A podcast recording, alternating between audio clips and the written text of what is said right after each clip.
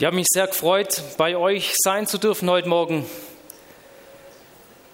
Bis zu dem Moment, wo ähm, der Etty mir eine kleine Nachricht geschickt hat, so halbe Minute, und kurz nachgefragt hat, ob ich mein Thema noch ändern könnte.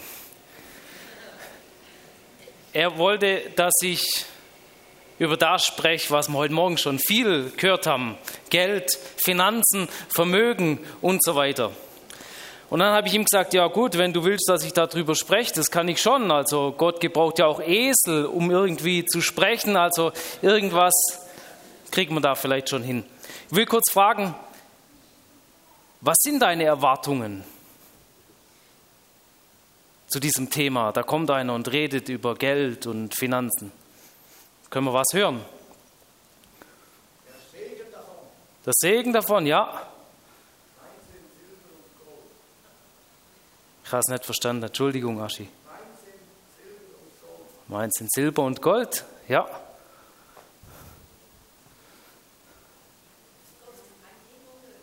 Bei Gott ist kein Ding unmöglich. Ja. Danke. Einen fröhlichen Geber hat Gott lieb. Gott versorgt. Manch einer hat vielleicht die Erwartung, dass die Predigt möglichst schnell vorbei wäre.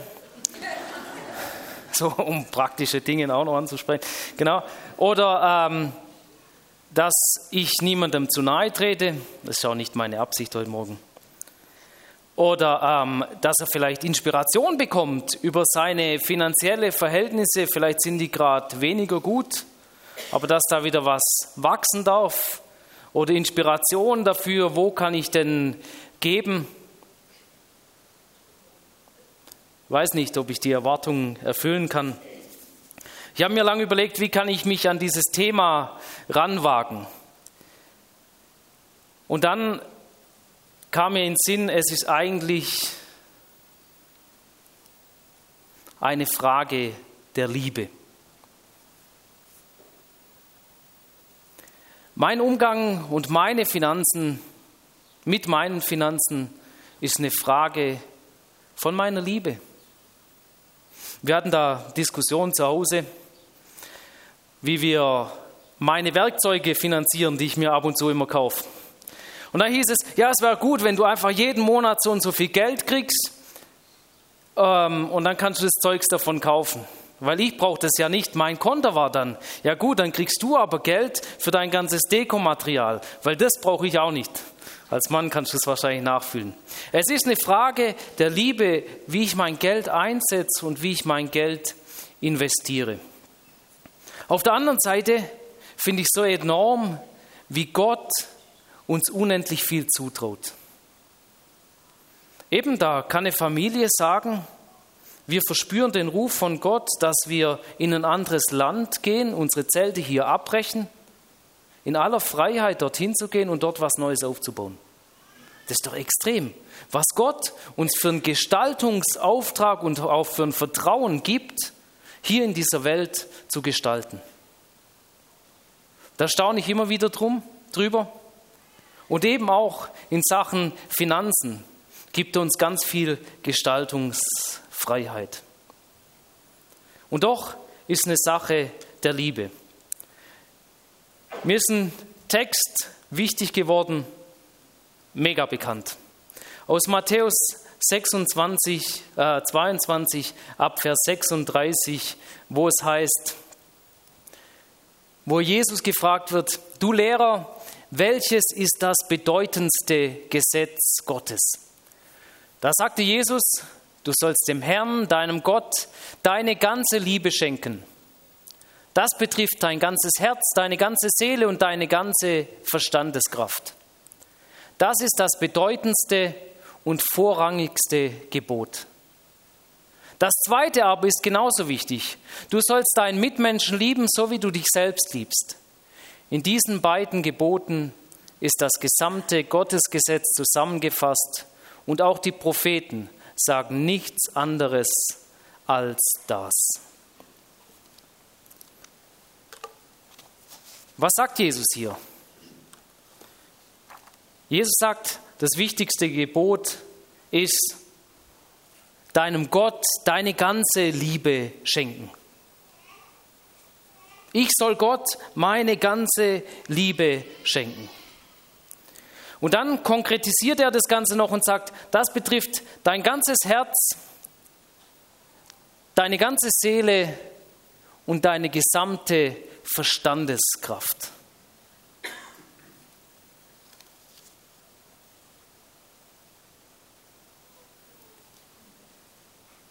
Als junger Mann lernt man eine junge Frau kennen. Und man findet sie wunderbar, vielleicht auch andersrum. Und man versucht, ihre Aufmerksamkeit zu erregen. Wie macht man das? Man macht alles, was ihr nicht gefällt, was sie total doof findet, wo sie sagt, was bist du für einer? Genau das Gegenteil. Man versucht herauszufinden, was gefällt dieser Person. Was gefällt ihr? Wie möchte sie verehrt und geliebt werden? Da wird man ganz kreativ. Das lässt vielleicht über die Jahre hinweg bisschen nach, aber schön, wenn es kreativ bleibt. Und ich glaube, Jesus sagt hier was ganz Wichtiges, wie wir Gott lieben sollen, wie Gott Freude hat, dass er geliebt wird, nämlich mit Herz, mit Seele und Verstand. Zusammenfassend können wir sagen, mit allem, was dich ausmacht. Lieb Gott mit allem, was dich ausmacht. Mit deinem Verstand. Für manche ist Glaube und Liebe zu Gott ja eher so eine Verstandessache. Ja, ich mache das hier im Kopf mit ihm aus und so weiter und so fort. Gehöre ich auch ein Stück weit dazu. Für manche ist aber auch eine Herzenssache. Ja, wenn ich das und das fühle, wenn ich so Gott erlebe, dann ist das das, wie ich Gott liebe. Und für manche ist auch eine Sache der Seele. Diese Verbindung mit Gott zu haben, sein Geist lebt in mir, sein Geist spricht zu mir, ich bin mit Gott unterwegs. Und was Jesus hier sagt, Gott fühlt sich geliebt, wenn du alles drei benutzt. Das heißt, nicht der Verstand draußen abzugeben, an der Garderobe mit der Jacke aufzuhängen, sagen, du kannst warten, bis ich wieder komme. Es heißt aber auch nicht, Gefühle zu unterdrücken, weil der Glaube schließlich was Besonderes, besonders Nüchternes sein soll.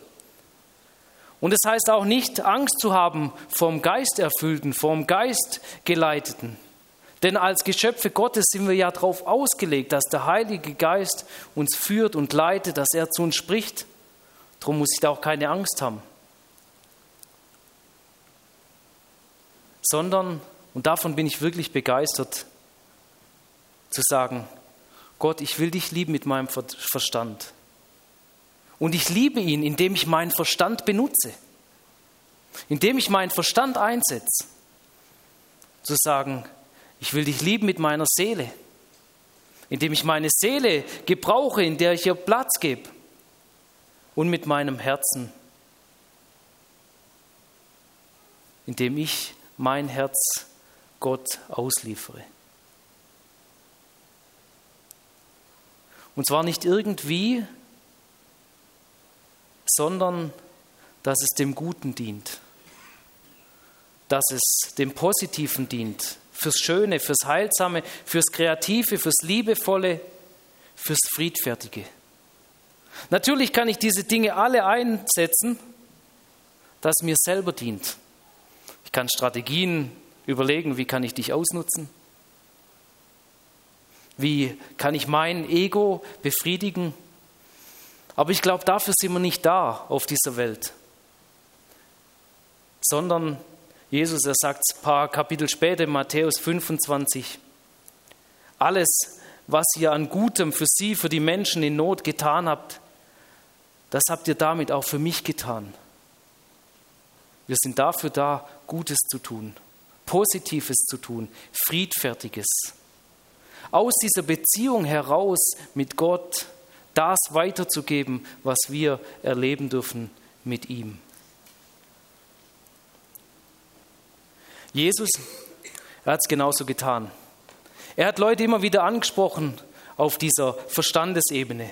Wenn er äh, Gleichnisse erzählt hat, also ich lese die heutzutage, mir geht es zumindest so, und ich denke, was halt das zu sagen?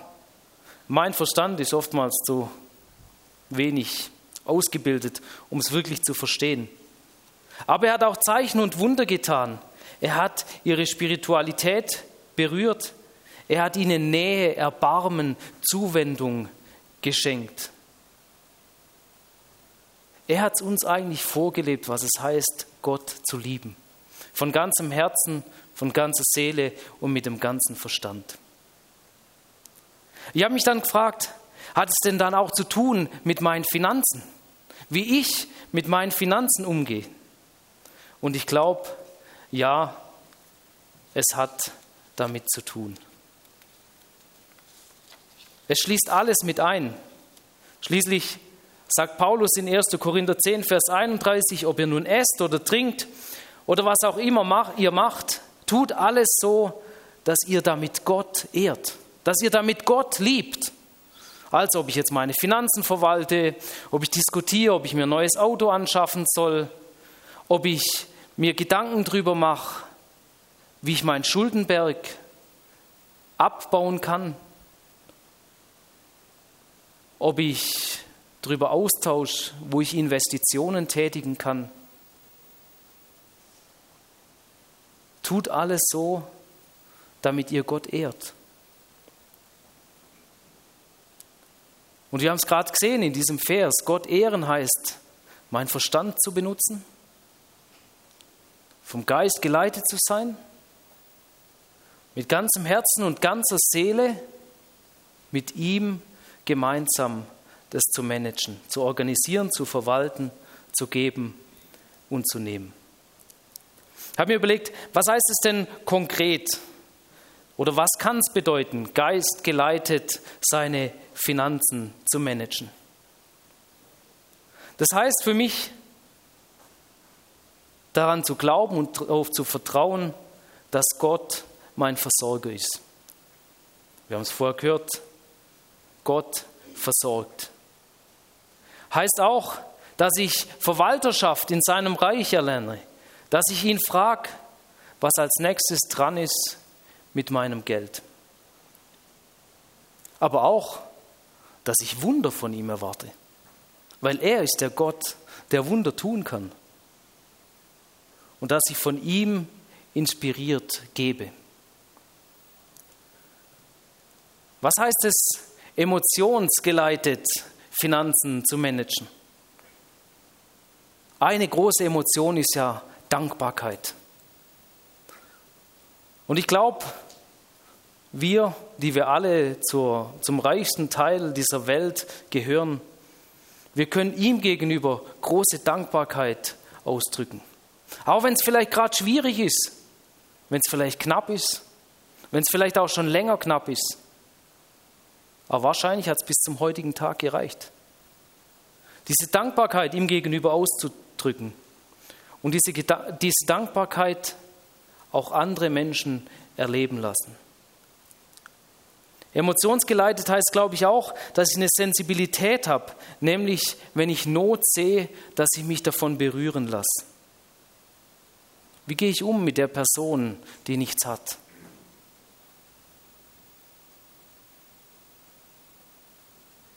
Die am Straßenrand sitzt. Berührt mich das? Oder sage ich, der gehört sicherlich zu so einer Bande und lauf weiter und es passiert nichts? Habe ich eine Empathie gegenüber Leid, das es in unsere Kreise und auch in der Welt gibt? Und eine Emotion ist auch Freude. Habe ich Freude am Geben, Freude am Teilen?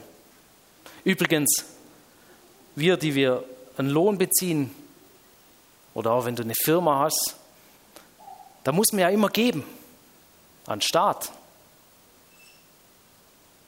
Habe ich eine Freude beim Steuern zahlen? Oder habe ich eine Freude beim Strafzettel bezahlen? Ich verbuche das immer als Spende.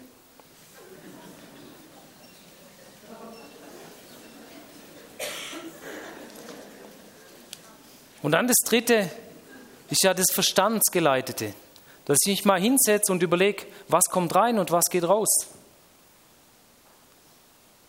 Hoffentlich ist mehr, was reinkommt und weniger, was rausgeht. Aber dass ich mir die Ausgaben daneben auch mal anschaue und sage, okay, wo könnte ich denn vielleicht noch was anderes machen? Verstand geleitet ist vielleicht auch darüber nachzudenken, wie will ich denn im Alter versorgt sein? Was für konkrete Schritte kann ich da gehen? Verstand geleitet heißt vielleicht auch sparen. Ich glaube nicht, dass es heißt, geizig zu sein, aber sparsam. Verstandsgeleitet heißt für junge Leute vielleicht einfach, sich mal hinzusetzen, YouTube-Video, wie manage ich meine Finanzen. Oder für die älteren Semester, wie mache ich das denn mit meinem ganzen Vermögen? Wäre es nicht Zeit, das jetzt zu managen, bevor es irgendwie zu spät ist? Und ich glaube, Gott freut sich und fühlt sich geehrt, wenn wir unsere Finanzen managen mit Herz, mit Seele und Verstand. Weil er dir diese Dinge gegeben hat und er sich daran freut, wenn du sie nutzt.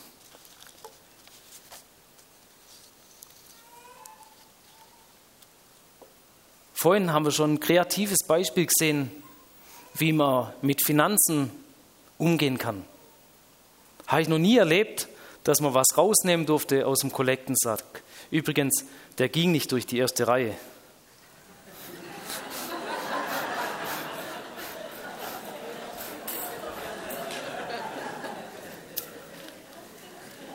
Nein.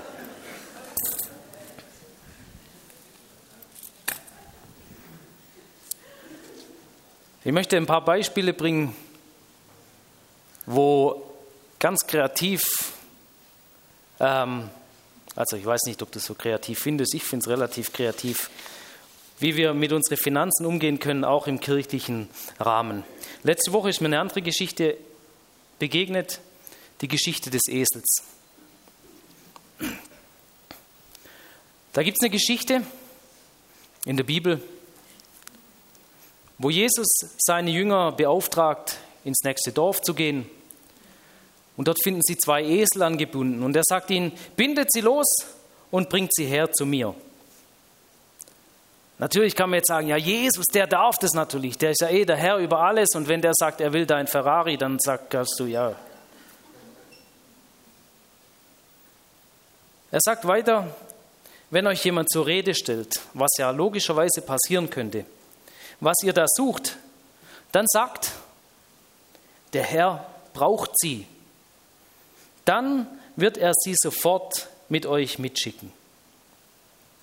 Ich finde es ganz interessant, wenn man sich in dieser Geschichte in, diesen, in diese Person versetzt, dem die Esel gehören. Weil die Person wahrscheinlich schon auf diese Situation vorbereitet war. Und Jesus schon wusste, die wird so und so reagieren. Also krass eigentlich. Die Person, der Eselbesitzer oder die Eselbesitzerin, wer auch immer, die wusste, dass wenn irgendwann mal der Herr irgendwas von mir braucht, dann gebe ich das mit. Es ist leider nirgends beschrieben, was mit den Esel danach passiert, nachdem Jesus in Jerusalem eingeritten ist. Keine Ahnung. Aber diese Person war parat, ohne große Diskussion die Aussage, dass der Herr sie braucht, scheint auszureichen. Und das Interessante ist dabei, dass Jesus nicht mal direkt vorbeikommt. Die Jünger, die waren ja schon so Gestalten. Das waren ja ganz unterschiedliche Typen. Und die waren ja nicht alle so mit großem Ansehen gesegnet. Vielleicht hat sich das geändert in den Jahren, wo sie mit Jesus unterwegs waren. Aber die kommen einfach und sagen, hey, der Herr braucht einen Esel. Der Herr braucht dein Notebook. Der Herr braucht dein Auto. Der Herr braucht dein, ganz schwieriges Thema, Camper. Was auch immer.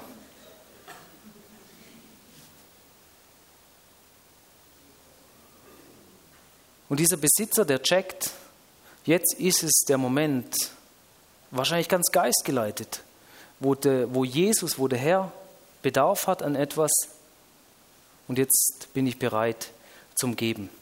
Ich sehe da zwei praktische Anwendungen. Zum einen als Werk oder als Gemeindeleitung den Bedarf zu formulieren, den man hat. Und dann geistgeleitet auf eine Person zuzugehen und sagen, du, ich glaube, es ist da ein Bedarf da. Und dann sagt diese Person natürlich sofort, okay, hier. Nein, aber dass die Person dann weitergeht, sich überlegt, mit Gott im Gespräch ist, geführt von Herz, Seele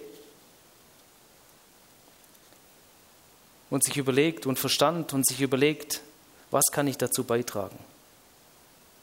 Es war wahrscheinlich eine riesige Herausforderung. Also ich persönlich muss sagen, ich habe das auch noch nie gemacht, aber ich habe gedacht, ich gebe euch mal den Tipp, probiert es mal aus. Und für mich und für dich so als normale Person die Frage, was für Esel stehen bei mir rum? Nicht vierbeinige oder zweibeinige, sondern finanzielle Esel. Darf Jesus zu dir kommen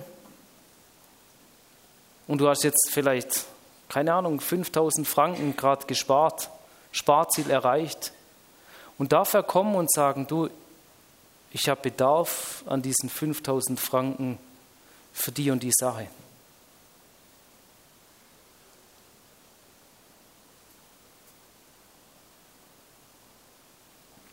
Darf er das machen?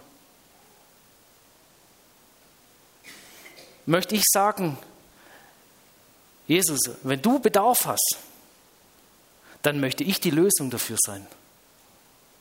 Also, wenn du was brauchst, lass es mich wissen. Ich glaube eben, wir haben vorher darüber gesprochen, was heißt Gott zu lieben. Und eigentlich ist das die Frage des Liebenden oder der Liebenden. Brauchst etwas? Kann ich dir helfen? Ich würde dir so gern helfen. Da ist es vollkommen normal. Und dann eines der großen Diskussionsthemen in unseren Gemeinden, auch in der Presse ab und zu, das Thema mit dem Zehnten. Heute durfte man was nehmen, aber generell ist es so gemeint, dass man eigentlich was gibt. Da gibt es ja viele Punkte, vor dem Brutto oder vom Netto, Vorsteuern oder Nachsteuern, alles in Gemeinde oder kann ich Missionswerke auch noch unterstützen? Ich habe mal gelernt, dass wenn der größte Teil der Gemeinde 7% in Gemeinde zahlen würde und die restlichen drei sonst noch verteilen, dann wäre das ganz gut verteilt alles. Der Zehnte. Kurz ein paar Gedanken dazu. Der Zehnte war im Alten Testament eigentlich immer der Erste. Zehnte heißt ja irgendwann, das kommt dann noch, Nummer 10. Nein, Nummer 1 den ersten Teil der Ernte in die Scheune zu bringen. Und dann haben wir mit dieser, mit dieser Formulierung der Zehnte, haben wir eigentlich einen Fehler gemacht. Warum? Weil es immer dieses 10% für Gott und 90% für mich. ist alles Gottes. Es gehört alles ihm. Selbst mein Leben gehört ihm. Und er will nicht nur 10 Prozent sondern er will ganzes Herz, ganze Seele, ganzer Verstand. Er will uns ganz. Und ich glaube, diese 10 Prozent, das ist einfach ein Hinweis, dass wir besser klarkommen damit. Aber ich glaube nicht, dass er sagt, oh, jetzt willst du mir 11 Prozent geben. Nee, lieber nicht. Alles gehört ihm. Und jetzt wieder dieser wunderbare Gedanke oder diese wunderbare Tatsache. Er hat uns das alles anvertraut. Und wir dürfen darüber verfügen. Es gibt aber Ausnahmesituationen, glaube ich, wo es vielleicht schwierig ist, der Zehnte zu bezahlen. Keine Ahnung, vielleicht hast du gerade deine Arbeitsstelle verloren und du merkst diesen Druck, wow, eigentlich müsste ich der Zehnte bezahlen und jetzt merkst du, ich bin nicht so auf dieser Linie, du musst so 10, 90. Vielleicht hast du aber ganz viel Zeit. Und red doch mal mit den Verantwortlichen in deiner Gemeinde darüber und sagen, weißt du was, ich hätte eigentlich ganz viel Zeit, aber finanziell sieht es gerade echt schlecht aus bei mir. Wäre es nicht möglich, dass ich einfach viel Zeit gebe, anstatt dass ich im Moment irgendwelche Finanzen beitrage? Gott hat dir ja Herz, Seele und Verstand gegeben und er freut sich dran, wenn du es nutzt. Zu überlegen, wie hoch ist mein monatliches Einkommen? Wie hoch sind meine Ausgaben? Zu überlegen, hey Gott, was sagst du mir zum Geben? Wie soll ich das managen? Und als drittes, wo spüre ich Lust und Freude, Gott zu dienen mit meinem Geld oder mit dem, was er mir zur Verfügung stellt momentan? Ich möchte euch einladen, da kreativ zu werden und drüber nachzudenken und Optionen abzuklären. Wie kann man da mitmachen? Als drittes noch das Vogelhüsli. Da ist ein Verein und der will was Gutes tun. Und sie sagen, wir haben Herz für Umweltschutz und wir hängen Vogelhäuser auf. Und sie engagieren unterschiedlichste Leute, auch wichtige im Dorf und so weiter, und sagen, komm, hilf uns, dass wir Vogelhäuser bauen. Und dann laden wir die Presse ein und dann wird es, äh, kommt da gute, ähm, wie sagt man da, gute Presse und ähm, wir kommen in ein gutes Licht und so weiter und so fort. Und sie schaffen es auch, die ortsansässige Anwältin dazu zu motivieren, dass sie mitmacht. Und hier passiert der große Fehler. Warum? Also das ist jetzt kein persönlicher Angriff, falls hier jemand Anwältin ist oder so. Diese Person hat zwei linke Hände. Und die ist eigentlich nicht fähig, Vogelhäuser zu bauen. Und gleichzeitig hat sie einen riesigen Stundenlohn. Das heißt, es wäre viel besser, wenn die am Samstagnachmittag sagen würde, ich gehe in den fünf Stunden, wo ihr Vogelhäuser baut, gehe ich fünf Stunden arbeiten. Und alles, was ich verdiene in diese fünf Stunden, gebe ich euch. Und ich glaube, das ist ähm, Kreativität in Sachen Finanzen. Und vielleicht müsste man als Gemeinde auch darüber nachdenken, wen spannen wir ein? Und wen sagen wir, ja, du gehst lieber arbeiten und gibst uns.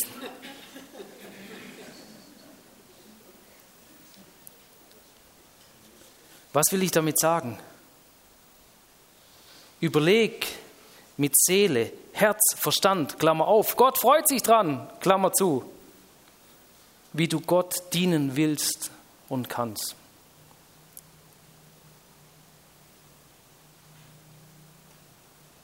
Mach dir Gedanken darüber. Auch mit deinem Geld, mit deiner Zeit und mit deinen sonstigen Gaben. Vielleicht, wie es weitergehen soll mit deinem Haus, ob du es verkaufst und natürlich das Geld dann spendest.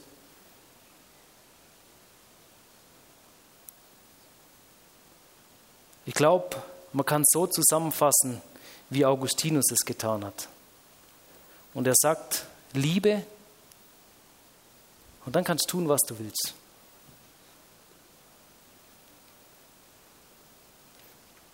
Jesus sagt, das wichtigste Gebot ist Gott zu lieben.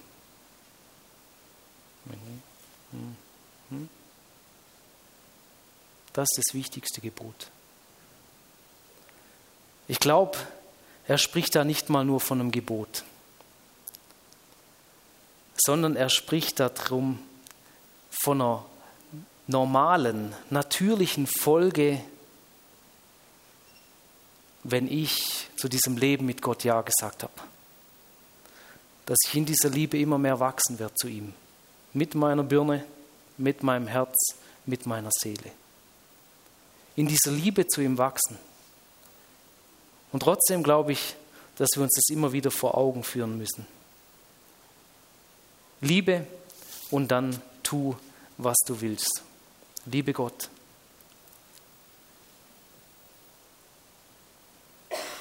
Mit Herz, mit Seele, mit Verstand, Gott zu lieben und Gott zu erleben, all diese drei Dinge voll einzusetzen im Leben, für seine Sache, für die Sache der Mitmenschen, für meine eigene Sache. Ich glaube, Gott freut sich dran.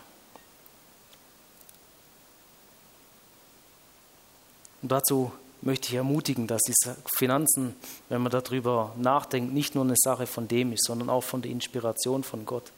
Auch von dem, was ich sehe, wenn ich im Alltag unterwegs bin. Wo bringe ich mich ein? Auch von dem, wenn ich einen aus unserer Gemeindeleitung hier vorne sehe und sage, du, so und so sieht's aus. Was macht es mit mir? In der Liebe zu Gott. Liebe und dann tu, was du willst.